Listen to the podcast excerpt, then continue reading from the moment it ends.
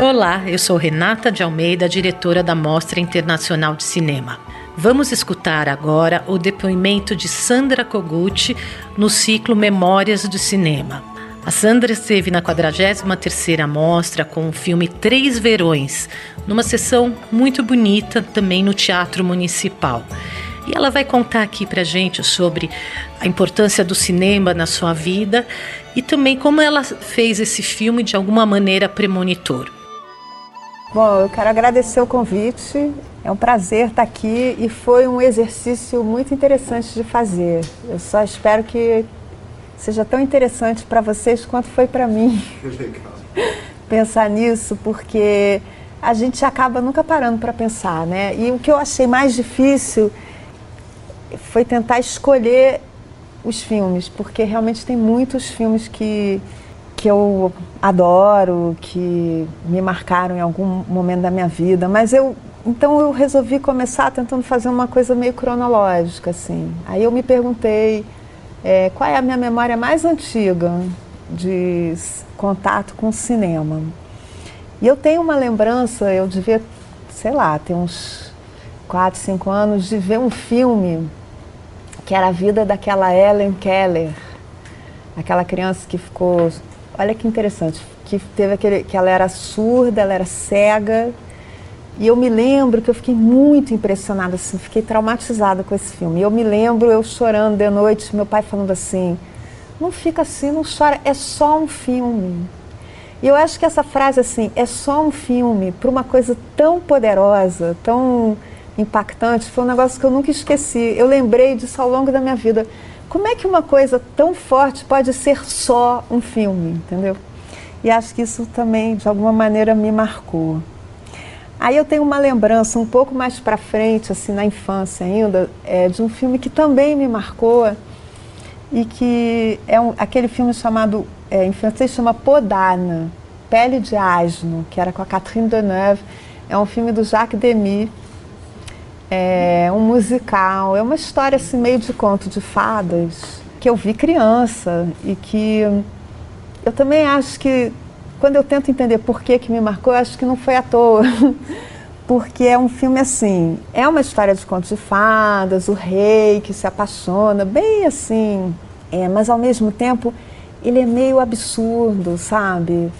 Ele tem um negócio meio mágico, só que é tudo muito mambembe. É, é um, não, não, é espetacular, é um, é um negócio que ao mesmo tempo que você é levado pela magia daquilo ali, você vê a fabricação. E eu acho que isso também para mim é uma coisa que atravessa o meu contato com o cinema, porque eu me interesso por essas duas coisas quando elas estão acontecendo ao mesmo tempo. Quando você tem é, de um lado, uma certa magia, um certo encantamento com o que você está vendo, mas ao mesmo tempo você está vendo um negócio que é muito real, assim, que revela de alguma maneira que aquilo é construído. E eu acho que eu sempre tento ter os dois no que eu faço, sabe? Eu, eu gosto de acreditar tanto pelo lado mágico quanto pelo lado, digamos assim, real é, concreto, que aquilo é de verdade mesmo, com defeitos, você vendo né, como é que aquilo. Então eu lembrei desses dois filmes na minha infância.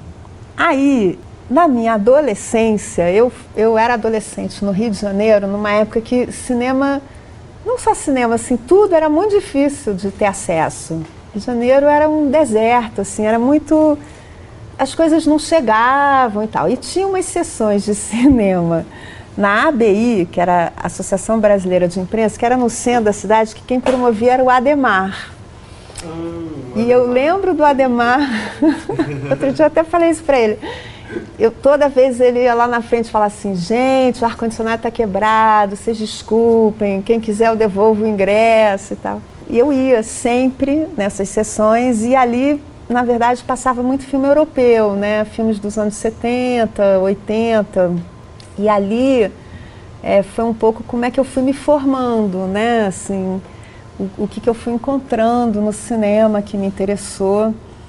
E eu vi muito, eu vi assim, é, Bergman, Pasolini, é, eu, por exemplo, acho que de tudo que eu vi ali, eu, eu destacaria assim, os filmes do Pasolini, sabe? Decameron, Contos de Canterbury, As Mil e Uma Noites, que, de novo, assim, são filmes, alguns eu nunca revi, é, de propósito, porque eu acho que é mais legal a lembrança que eu tenho deles naquele momento, daquele jeito, do que eu ver agora. Porque isso também é um negócio que a gente tem que proteger, né? Porque às vezes você tem uma. Porque tudo é muito subjetivo. Um filme, dependendo do dia que você viu, do momento da vida que você viu, inclusive os seus próprios filmes, né? Eu acho até que é por isso que a gente assina o filme. Quando você faz um filme, eu não acho que a gente assina um filme por vaidade. Eu acho que quando você assina um filme, você diz assim: é eu, Fulano, é, em tal momento, que tem a data, vi assim. Mas muito provavelmente, se eu pegasse aquela mesma história e fizesse em outro momento da minha vida, eu teria feito diferente. Então, a verdade daquele filme, ela pertence àquele momento. É como eu olhei e me senti naquele momento, né? Porque o filme é um olhar.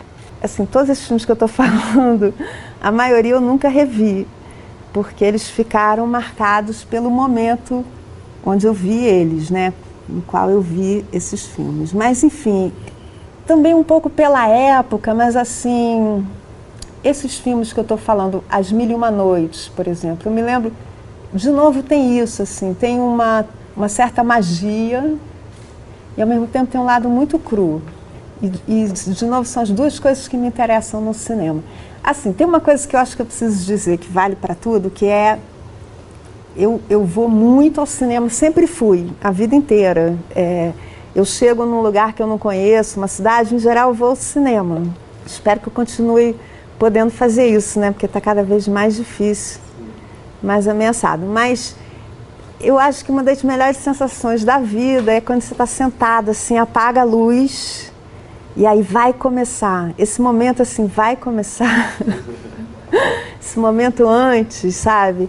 Eu amo. É, é que nem no avião, assim, quando vai decolar, ou aquele, aquele momento antes, assim, quando vai cair um temporal. Você está prestes a viver um negócio que é muito maior que você e, ao mesmo tempo, essa sensação de, de ser pequeno, né? E a antecipação do que vem por aí, que você não sabe, você não sabe direito o que, que vai ser. Eu amo. E o cinema para mim é um, um, dos lugares onde isso é muito, muito forte. E a outra coisa é, que eu acho importante no cinema, que é engraçado assim, apesar da sala, da experiência coletiva, para mim é uma experiência bem solitária. Assim. Eu adoro ir ao cinema sozinha. Muitas vezes vou em sessões onde só tem eu, ou tem, sei lá, porque eu tento ir de tarde, numa hora que não tem ninguém. Porque eu também acho que o cinema tem um negócio muito íntimo apesar da grandiosidade, apesar disso tudo, o cinema, é, eu acho que é. Isso é uma coisa que eu, eu sempre falo para os atores, assim, quando eu estou trabalhando com eles. É quase como se você estivesse assim no teu quarto e ninguém está vendo. Você tem que estar tá se sentindo muito à vontade, mas também numa situação de muita intimidade. Que eu acho que para você conseguir uma atuação verdadeira, assim, é, tem a ver com isso, tem a ver com presença. Você tem que estar plenamente presente. E aí, para você estar plenamente presente, você não pode em nenhum momento se ouvir falar, se ver fazer. Você tem que estar completamente lá, cada pedacinho de você. E, e isso tem a ver também com essa sensação de intimidade, de entrega, né, de segurança, porque você tem que estar se sentindo seguro para poder estar assim. É incrível aqui no, na no pouco tempo que a gente já está discutindo, ver como tu observas tão bem tudo. Desde essa sensação de iniciar uma tempestade, para mim só escutar isso é inspirador. Uhum. Esse olhar que tu tem, um, tu sente que tudo isso sempre colabora no momento que tu pro, produz ou dirige um filme? Colabora não, eu diria que isso é o que me move, entendeu? Porque na verdade é, eu nunca fiz nada que fosse é, só como um trabalho. Para mim fazer um negócio, mesmo que não tenha partido de mim, que possa ter sido um convite. É, tem que virar uma coisa minha que eu tenha quase assim uma febre, uma, uma vontade muito grande de fazer, porque é, quando você é o diretor, tem um negócio muito solitário. Porque assim, o, o cinema é uma experiência coletiva? É. Mas é um monte de gente obsessivo junto. E um briga com o outro, um pisa no pé do outro. Então, na verdade, assim, o som pisa no pé da imagem, porque às vezes o que é melhor para um atrapalha o outro. Tá um, cada um tá brigando pro, pelo seu espaço. É que nem aquela foto de grupo que a pessoa olha e olha como ela tá na foto e fala: "Ah, tá ótima essa foto". O outro tá com a cabeça não sei o quê, com o olho não sei o quê. Um, um set é isso. isso é um set de filmagem. São pessoas completamente obsessivas, todo mundo muito obcecado pelo que está fazendo e praticamente só se vendo, assim, quem está fazendo a roupa só vê a roupa, muita obsessão. E, ao mesmo tempo, essa tensão, essa briga por, por espaço entre essas diferentes pessoas é a riqueza do filme, entendeu? É, é esse conjunto de tensões que mantém aquilo ali muito vivo. Agora, você, como diretor, você é o único que está vendo o filme. Então, é muito solitário. É você que está fazendo, tomando todas as decisões assim do que, que você vai sacrificar, do que, que você vai escolher, porque não pode ter tudo eu vou escolher que o mais importante agora é essa lágrima, entendeu? Então dane-se, o som tá ruim, mas é, não adianta eu ter um som bom e não ter essa emoção. Enfim, você está o tempo todo tomando decisões, se sacrificando coisas e pessoas, e estabelecendo o que é mais importante. E ao mesmo tempo tem uma outra coisa, que é o seguinte, é, os atores eles podem até tirar a roupa, mas o diretor ele fica sem pele. Assim, você como diretor você tem que ser muito à flor da pele, porque eu pelo menos eu tenho que conseguir sentir o que cada um está sentindo. Se eu não, não, não conseguir ser aquele personagem, eu não vou saber dirigir. Então eu tenho que conseguir sentir aquilo ali. Então, ao mesmo tempo que você tem que ser uma pessoa super à flor da pele, você tem que ser um general comandando um exército. Então você tem que ter uma pele dura. Então são coisas meio incompatíveis. Mas é justamente toda essa atenção que faz a, a graça. É, tudo isso para dizer o seguinte: é, tudo que eu fiz até hoje, eu fiz eu, eu comecei a sentir uma obsessão, né, uma vontade muito grande de fazer aquilo. E cada filme são muito é muito tempo da sua vida, né? E principalmente tem uma coisa ainda muito mais absoluta que é é o teu lugar no mundo, né? Eu sou essa pessoa que faço essas coisas, que olho desse jeito. Então é o meu lugar no mundo. É como eu vejo o mundo, é como o mundo me vê, entendeu? Então, várias vezes assim, me aconteceu de eu estar num set, tá aquela confusão, eu olhar e falar assim: ai, gente, mas é o meu lugar aqui, é aqui que eu quero estar. A casa está caindo, mas eu, eu quero estar aqui. Mas voltando a, então a essa época aí dos anos 70, 80, desses filmes europeus, a outra coisa que era muito presente nesses filmes era um, um certo erotismo. E que isso também tem muito a ver com o que eu acho que o cinema é, que o erotismo no sentido de que as coisas são sugeridas, sabe? Tem uma, uma definição de erotismo que é o espaço entre, entre a pele e a roupa, assim, é, é uma coisa que não está esfregando na tua cara, entendeu? E o cinema eu acho que se presta magnificamente a isso, assim, a, a sugestão. Então tem uma coisa que nos filmes que eu vou mencionar e que sempre me atraiu muito, que é tudo que está fora de quadro, tudo que não está sendo dito, tudo isso associa ao erotismo, que é a sugestão, é, é é você criar uma sensação, você criar um, um ambiente, entendeu? Por exemplo, quando eu trabalho com os atores, uma coisa que eu gosto de fazer é uma coisa chamada subtexto, né? Porque tem o texto, tem aquilo que eles estão dizendo, né? Os diálogos e tal, e tem o que eles não estão dizendo e estão pensando. Então, muitas vezes, eu trabalho muito mais esse outro texto com eles do que o que eles estão dizendo. É, por isso que às vezes cenas que não tem fala, elas são tão importantes, ou até mais importantes para mim, do que as que tem fala. porque o que me interessa é o que está passando ali pela cabeça naquele momento, que é muito assim na vida, né? Muitas vezes a gente está falando um negócio e pensando outro, que tem a ver com a persona social, a máscara social, e que tem a ver com aquele negócio que eu falei antes da presença, né? De da onde você está, você deixa cair essa máscara, você está totalmente ali ou não. Então eu gosto de trabalhar nesse lugar, sabe? Então, o lugar da intimidade e tal. Nessa coisa que eu falei, que eu, quando eu, eu chego num lugar que eu não conheço, eu vou no cinema, eu lembrei que uma vez, eu era bem garota, eu fiz uma viagem para os Estados Unidos, eu cheguei em São Francisco, eu estava meio à toa, assim, não tinha nada para fazer, e eu entrei no cinema e eu vi um filme aquele filme chamado Stranger Than Paradise, do Jim Jarmusch, que eu acho que é o primeiro filme dele, assim, ele tinha feito um filme de, de faculdade, de universidade, né? E esse filme foi o primeiro filme do Jim Jarmusch. E eu não sabia nada, não sabia quem era o Jim Jarmusch. Bom, naquela época ninguém sabia, ele não era conhecido, mas esse filme, por exemplo, eu lembro que eu vi o filme e entre cada é, cena, em cada corte, tem uma tela preta. Não sei se vocês lembram disso. E eu, e eu me lembro de falar, nossa, caramba, é, pode ser assim.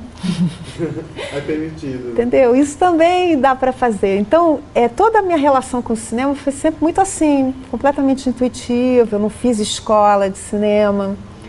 É, eu nunca achei que eu sabia. Então, eu, tô, eu sou uma eterna estudante. Eu acho que até isso foi bom para mim, porque depois eu, adulta, dei aula né, em universidades, de cinema e tal. Dei aula assim de PhD. E eu nunca tinha estudado cinema, na verdade, assim, mas eu estudei muito querendo aprender, então vendo, lendo. Só que nunca eu recebi um diploma, então eu nunca achei que, ah, bom, agora eu sei.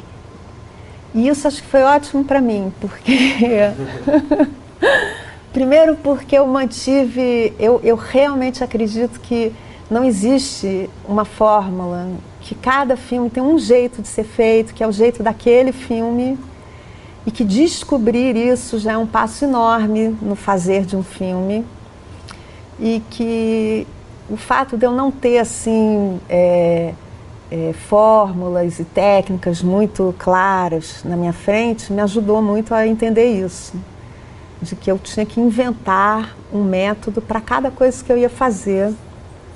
E me ajudou a sempre entrar nas coisas com muita humildade, assim. E achar que é, cada filme é assim, o primeiro namorado, sabe? Eu não sei nada, eu vou aprender, eu vou descobrir. Eu entro em cada trabalho assim, pensando isso. Isso acho que sempre isso me ajudou. É, essa ideia do cinema ser uma caixa preta, assim, protegida e tal, eu acho que foi também o que me fez fazer um negócio que eu fiz nos anos 80 e 90, que foi um projeto chamado Videocabines. As videocabines eram umas caixas pretas, assim, eram umas cabines pretas de um metro por um metro, assim, e era uma rede. Eu botava na rua tinha uma câmera dentro e depois tinha uma outra série de cabines assim com uma poltrona e uma TV. E a ideia era que pessoas que não se conheciam travavam um contato pessoal assim através da parafernália eletrônica. Isso é uma coisa que hoje em dia a gente faz o tempo todo, todo dia, mas isso não existia digital, não existia internet, então era uma ideia louca. que depois eu fiz no mundo inteiro. Eu viajei o mundo fazendo, é. Fiz em seis grandes cidades. Eu fiz em, bom, no Rio, Paris, é, Nova York, Tóquio, Moscou e Dakar. Ia com as minhas cabininhas, não sei o quê. E isso para mim era um pouco meu cineminha portátil. E trabalhava essa ideia da intimidade, de você estar tá ali no lugar com a câmera, protegido. Ou seja, já estava de uma certa maneira. E, e essa, nessa época eu, eu sonhava em fazer cinema, mas era muito difícil. Assim, você tinha que conhecer alguém. E eu esbarrei nesse negócio que era o vídeo, né? Que era um negócio que era meio nada, assim, estava começando e era mais acessível. E aí eu me lembro que eu pensei assim, puxa, isso aqui é meio que nem eu, né? Tudo ainda vai acontecer. O cinema tinha aquela história para trás. E aquilo foi um, um, lugar onde eu entrei. E eu, eu pensava assim, eu não vou fazer um cinema pobre, não vou fazer, fingir que eu estou fazendo cinema, eu vou fazer uma outra coisa. Mas era audiovisual e acho que veio dali essa ideia de que vai ser sempre uma escolha artística, assim, o que, que eu vou usar. Se eu vou usar uma câmera de cinema, se eu vou usar uma camereta de vídeo, se vai ser uma máquina fotográfica, assim, o que vai determinar a ferramenta que eu vou usar para fazer um projeto não é um plano de carreira, não é uma escolha é, é assim, de dinheiro, de produção, é uma escolha artística. E aí tem histórias que eu quero contar no cinema e tem histórias que eu quero contar de outra maneira. Então, eu fui fazendo assim. Nessa época do vídeo, nessa época do vídeo foi uma época que eu descobri assim o cinema russo, soviético. Descobri mesmo assim, porque é, eu, eu de repente percebi que esses cineastas assim, Eisenstein, Dziga Vertov, eles eram isso do cinema, que nem eu, o que eu estava vivendo com o vídeo eles tinham feito isso nos anos 20 e tal, com o cinema, porque era um, uma maneira de você é, filmar que era assim, era barato, você filmava muito, você montava na edição, na ilha de edição, era muito parecido o jeito de fazer, você ia com muita liberdade, depois você não estava necessariamente numa coisa narrativa, eram, eram maneiras de você contar as coisas que eram muito mais abertas, experimentais e livres. E era bem isso que eu estava tentando fazer com vídeo. Então isso me aproximou muito desses russos. Eu fiquei muito interessada neles e via uma conexão direta com o que eu estava fazendo. E aí tudo isso me levou nos anos 90 para a França, porque esses projetos, esse projeto das cabines e tal, me levou para a França. Eu fui convidada para trabalhar lá. E lá foi onde eu fiz a minha formação cinematográfica. Que a França é o melhor lugar do mundo para você ir ao cinema. Assim, é, você vai ver um filme sábado de manhã, tem fila. Assim, um filme antigo, de 30 anos atrás, tem fila. Então, assim, é, tem muitos cinemas, tem, tem muito interesse pelo cinema e tem cinema do mundo inteiro chegando lá, né? principalmente Europa e Ásia, mas você tem acesso a muita coisa. Aí, assim, algum, alguns filmes e alguns diretores me marcaram, assim, foram importantes para mim. Por exemplo, o Jean Eustache, que não é muito conhecido no Brasil. O Jean Eustache é um diretor francês que morreu jovem, ele se suicidou com 40 e poucos anos, é uma, uma história bem triste, assim, ele estava até no auge da carreira, e ele era, assim, uma figura muito diferente de todo mundo, assim. Ele, é, ele conhecia todo mundo da Nouvelle Vague, mas ele não era da Nouvelle Vague, ele não era de nada, ele era um cara meio sozinho, assim. E os filmes, é, é assim, eu vou falar de três filmes dele que, é, mas tiveram outros, um primeiro se chama Une Sale Histoire, que é um, é um, seria assim uma história suja, que é um filme dividido ao meio, assim, duas partes. É, é uma cena, um grupo de amigos sentados assim, conversando, e tem um cara que conta uma história suja. Assim, uma história meio um, um bar, que tem um buraco na porta, e aí se você olhar num certo ângulo, você consegue ver as mulheres fazendo xixi. É uma história. E o filme, o que, que ele faz com o filme? Ele roda exatamente a mesma situação. Documental, então tem esse grupo de amigos conversando, e esse cara contando a história, as pessoas reagem, perguntam e tal. E com atores, encenada, exatamente a mesma coisa. E ele ainda faz uma coisa genial, porque ele bota a ficção primeiro. Então, quando você vê o filme, você acha os atores muito mais verdadeiros do que o documental, a história de verdade. Então, um cara que fez um negócio assim meio genial, assim. Então esse filme, ele tem um outro filme chamado La Maman et la Putain, que é a, a mãe e a puta, né?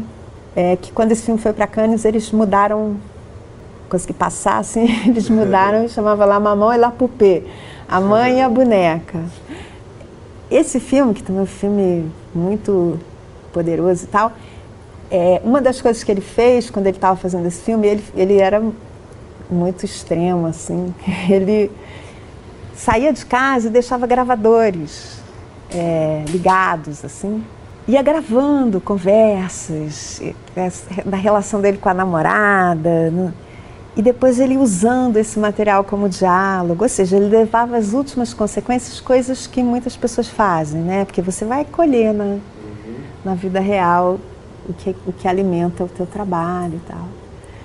E tem um terceiro filme dele que eu amo, que chama Mes Petites Amoureuses, Minhas Namoradinhas, que é um filme diferente, assim, é meio como se fosse um diário autobiográfico, muito lírico, então eu estou falando desses filmes porque esses filmes é, formaram assim a minha ideia de cinema, sabe? Eles têm muitos franceses. O Pialat, Maurice Pialat, também um, um diretor que eu amo e que eu acho que muita gente é, foi influenciada por ele, que aí já é outra coisa, é um, um, um negócio muito à flor da pele. É, tem um filme dele é, chamado A Nos Amour, que tem a Sandrine Bonner com, sei lá, 16 anos, jovenzinha, assim, ela nem era atriz. E era uma época que as pessoas faziam filmes assim, eles ficavam oito meses filmando, muito diferente de como a gente trabalha hoje.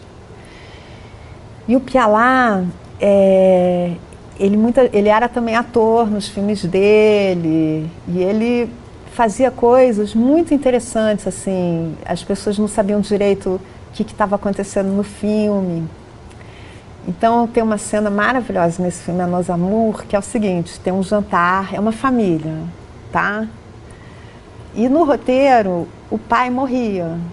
Então todo mundo achava que ele tinha morrido. O pai, quem fazia o papel do pai era o Pialá. Aí ele, ele combinou só com câmera, assim, e não falou para ninguém. Então tem uma cena de um jantar, assim, tá aquela família inteira sentada, todo mundo microfonado. No meio da cena, ele entra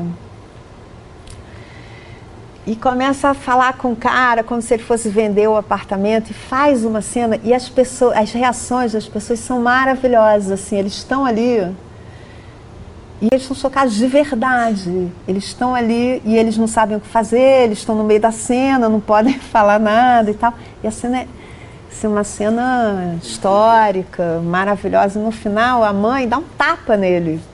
Eles começam a discutir, ela dá um tapa na cara dele. assim. Era um, um um diretor que trabalhava muito nesse terreno é, cinza, assim, entre o que, que é verdade e o que, que não é. Uhum. Isso também é um negócio que eu faço muito. É, não porque eu calculei e falei, vou fazer que nem um Pialá, mas agora pensando, tá aí, é um negócio que eu super me identifico, a minha maneira, que deve ser muito diferente da dele, mas sei lá, por exemplo, quando eu fiz o Mutum, ninguém leu o roteiro, ninguém sabia o que, que ia acontecer. Eu trabalhava as relações, muito mais do que a historinha. Então, é, eu acho que a gente está, eu pelo menos estou sempre tentando é, achar maneiras de manter as pessoas totalmente dentro. Então eu, eu nunca vou dizer assim, ah, eu gostaria, agora, agora é aquela hora que você vai ter que chorar, porque jamais falaria isso, entendeu? Vou criar uma situação que vai levar a isso. É, isso eu também faço nos documentários. Então, sei lá, por exemplo, no Passaporte Húngaro, um documentário que eu fiz, eu, às vezes acontecia do cônsul falar um negócio e eu não estou gravando, e aquilo seria ótimo para o filme, mas eu sei que eu não posso falar para ele assim, desculpa, se incomoda de perguntar isso de novo, porque, porque vai ficar ruim, né? Então eu falava assim, mas não precisa fazer essa prova? Aí eu via na cara dele que ele estava pensando assim, gente, essa menina é uma idiota, eu acabei de explicar. E aí ele falava com muita ênfase, ele falava, precisa, não, não, não. era até melhor para o filme, entendeu? Então eu lidava até comigo como se eu fosse uma atriz. Eu fazia comigo mesmo o que eu às vezes faço com os atores, que é não é você simplesmente dizer assim, ah, eu preciso disso, se vira aí e faz. É você criar as condições para aquilo acontecer. Para a pessoa querer falar aquilo, querer fazer aquilo, sentir vontade de chorar, sentir raiva, entendeu? É, e os filmes do Pialá são filmes assim muito à flor da pele, muito uma espécie de emoção crua, assim, que me interessam demais, assim. Me com relação com a mostra, como é que foi? Se tu conhece, desses filmes, se tu conheceu alguma coisa na mostra nos últimos anos, hum. e como é que foi estrear Três Verões no Municipal? A mostra, eu, assim, eu só não, não é, aproveitei mais da mostra ao longo dos anos porque eu estava fora do Brasil, senão eu acho que eu teria estado assim porque a mostra é bem o tipo de festival que eu acho sensacional, que você é muito generoso, né? Assim, tem traz muitos filmes, tem um panorama de filmes, assim, muito legal. Eu, eu vi, com os meus filmes eu sempre vim para a mostra, sempre foi uma experiência muito boa. Agora, o Três Verões foi especial, assim, porque realmente até falei para Renata, acho que sei lá, nunca mais vai ter uma sessão como aquela. a gente começou com a coisa mais legal possível. Foi a primeira sessão do filme no Brasil. Tinha uma expectativa. E aí a gente faz essa sessão no Teatro Municipal, lotado, entendeu? Que lugar lindo, aquela projeção linda. E o elenco, e todo mundo ali. Foi assim, nossa, eu, eu espero que o astral dessa noite acompanha a vida do filme para sempre, assim. E acho que vai, porque foi muito forte, foi muito bacana. Foi mesmo. Né? Muito. E, e acho que a gente está vivendo um momento que, apesar de ser um momento horrível, assim, muito duro, muito difícil, tudo que a gente faz, é, de uma certa maneira, também ganhou mais força, sabe? Cada vez que a gente consegue fazer um negócio, aquilo tem um valor. E isso é muito bacana. Eu, eu vejo assim as pessoas também fazendo questão de ir, de mostrar que aquilo é importante, de marcar presença, de falar, de ver, de proteger uma coisa que é muito cara a todos nós, né, que é a arte, a cultura. Então esse ano ainda tem isso, assim, muito, muito claro, muito. Sim, parece uma sede mesmo, né? Sim. Tudo isso que estava nos faltando e talvez até nos deixando. Né? Sim, muito uma afirmação, né? Muito importante, assim. Então, estou super, nossa, estou muito feliz, muito grata, muito. Tá, foi assim consegue fazer um encerramento agora nos últimos cinco minutos? Tipo, agrupar o que tu acha que é mais relevante, que para ti é mais importante registrar? Eu vou passar rápido por alguns filmes, assim, só para registrar. Maravilha. Bom, eu, eu falei de filmes franceses, teriam muitos outros. Ao longo desses anos também teve algumas coisas que me marcaram muito. Por exemplo, tem um cineasta é, chamado Sergei Dvortsevoy, que é um cineasta russo, que também trabalha muito nesse lugar, assim, que tem um negócio muito cru, quase documental, e uma transcendência. Acho que é isso que sempre eu estou buscando, assim, como um outro francês também, é, o, o Robert Bresson é, é, é, tem isso. Às vezes eu penso assim que a gente é, quando você faz cinema, o, o negócio é você ser assim imperfeccionista, que assim você trabalha, trabalha, trabalha para chegar lá na hora e jogar aquilo fora e ter um negócio que você nunca imaginou que fosse acontecer, mas você poder ver e poder usar. Entendeu? É a imperfeição ao extremo. Não é o acidente. É você ser imperfeccionista. Isso é um negócio que. E de alguma maneira esses filmes foram me ensinando isso, sabe? É, eu tive uma, um momento também que eu fiquei muito absorvida por westerns que é um negócio que eu assim a figura do cowboy que é aquele nômade absoluto assim ele está sempre chegando de algum lugar e indo para algum lugar. Você não sabe de onde ele veio nem para onde ele vai. Isso eu acho que para mim talvez seja como é a minha vida, entendeu? Sim. Inclusive no Passaporte Húngaro a minha avó fala isso no final do filme. Ela fala tem uma, uma música em alemão que fala do Wanderer, que é essa figura. E os filmes de western é, são muito assim. Eu tive uma época que eu fiquei obcecada com western. Eu falei pouco de filmes brasileiros, né? Eu queria falar do Iracema, que assim, acho que é um grande filme. Que para mim também foi muito importante, porque ali você tem uma mistura de ficção com documentário, de um jeito que foi muito feliz, assim, deu muito certo e é muito interessante. É, e fala coisas muito profundas do Brasil, teria milhares de coisas para falar. É, ontem eu tive a sorte de ver a exposição do Coutinho no Itaú. No Itaú é, me deu uma tristeza, assim, uma saudade. Tinha uma foto até que era ele com o Avelar. O Avelar foi um. Ele era crítico de cinema quando eu era adolescente no jornal e eu me lembro de que eu li aquelas críticas e aquilo também me formou, sabe? Mas o Coutinho, bom, todo mundo fala, né? Ele era um grande mestre, mas uma coisa muito importante que eu acho que eu entendi com ele nos filmes dele, ele fazia filmes que nunca ganhavam dos personagens, sabe? O filme nunca estava na frente dos personagens e para ele conseguir fazer aquilo, ele criava toda uma situação. Ele não conversava antes, é, ele não entrevistava pessoas conhecidas porque a curiosidade tinha que ser de verdade, genuína, quando ele fosse perguntar. Ele mantinha toda uma situação para que aquilo pudesse realmente ser uma conversa de igual para igual. Que não fosse uma relação de poder entre a pessoa que está filmando e a pessoa que está sendo filmada. Sim. Isso é uma lição assim que eu acho que ele ensinou para todos nós que é muito valiosa. Assim. É, foi muito legal eu ter visto isso ontem, antes de vir aqui fazer essa, essa gravação. Muito inspirador lembrar disso.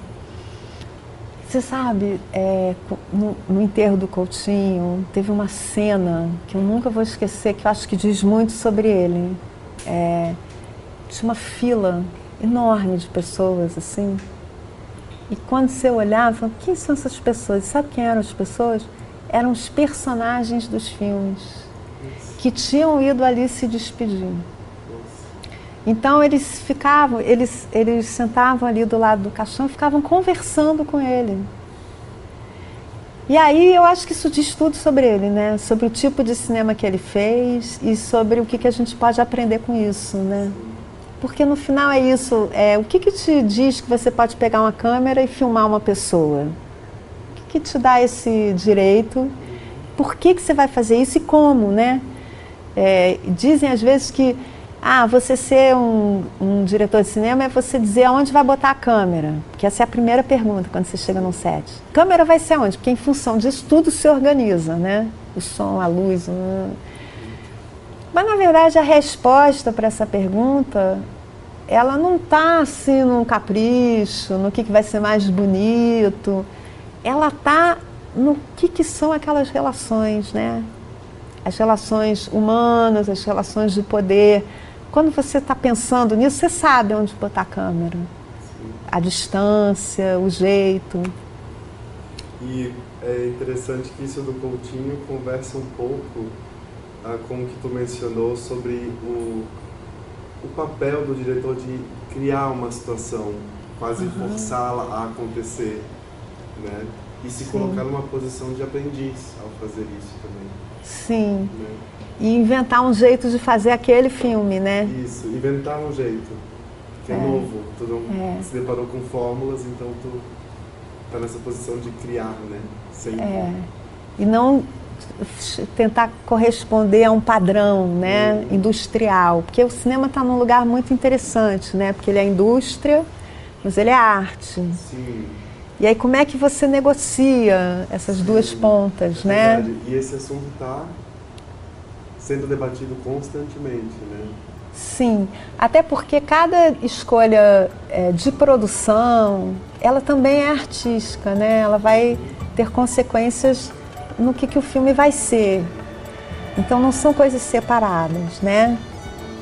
Então, é... mas é muito, nossa, que sorte, né, que a gente tem de estar nesse mundo.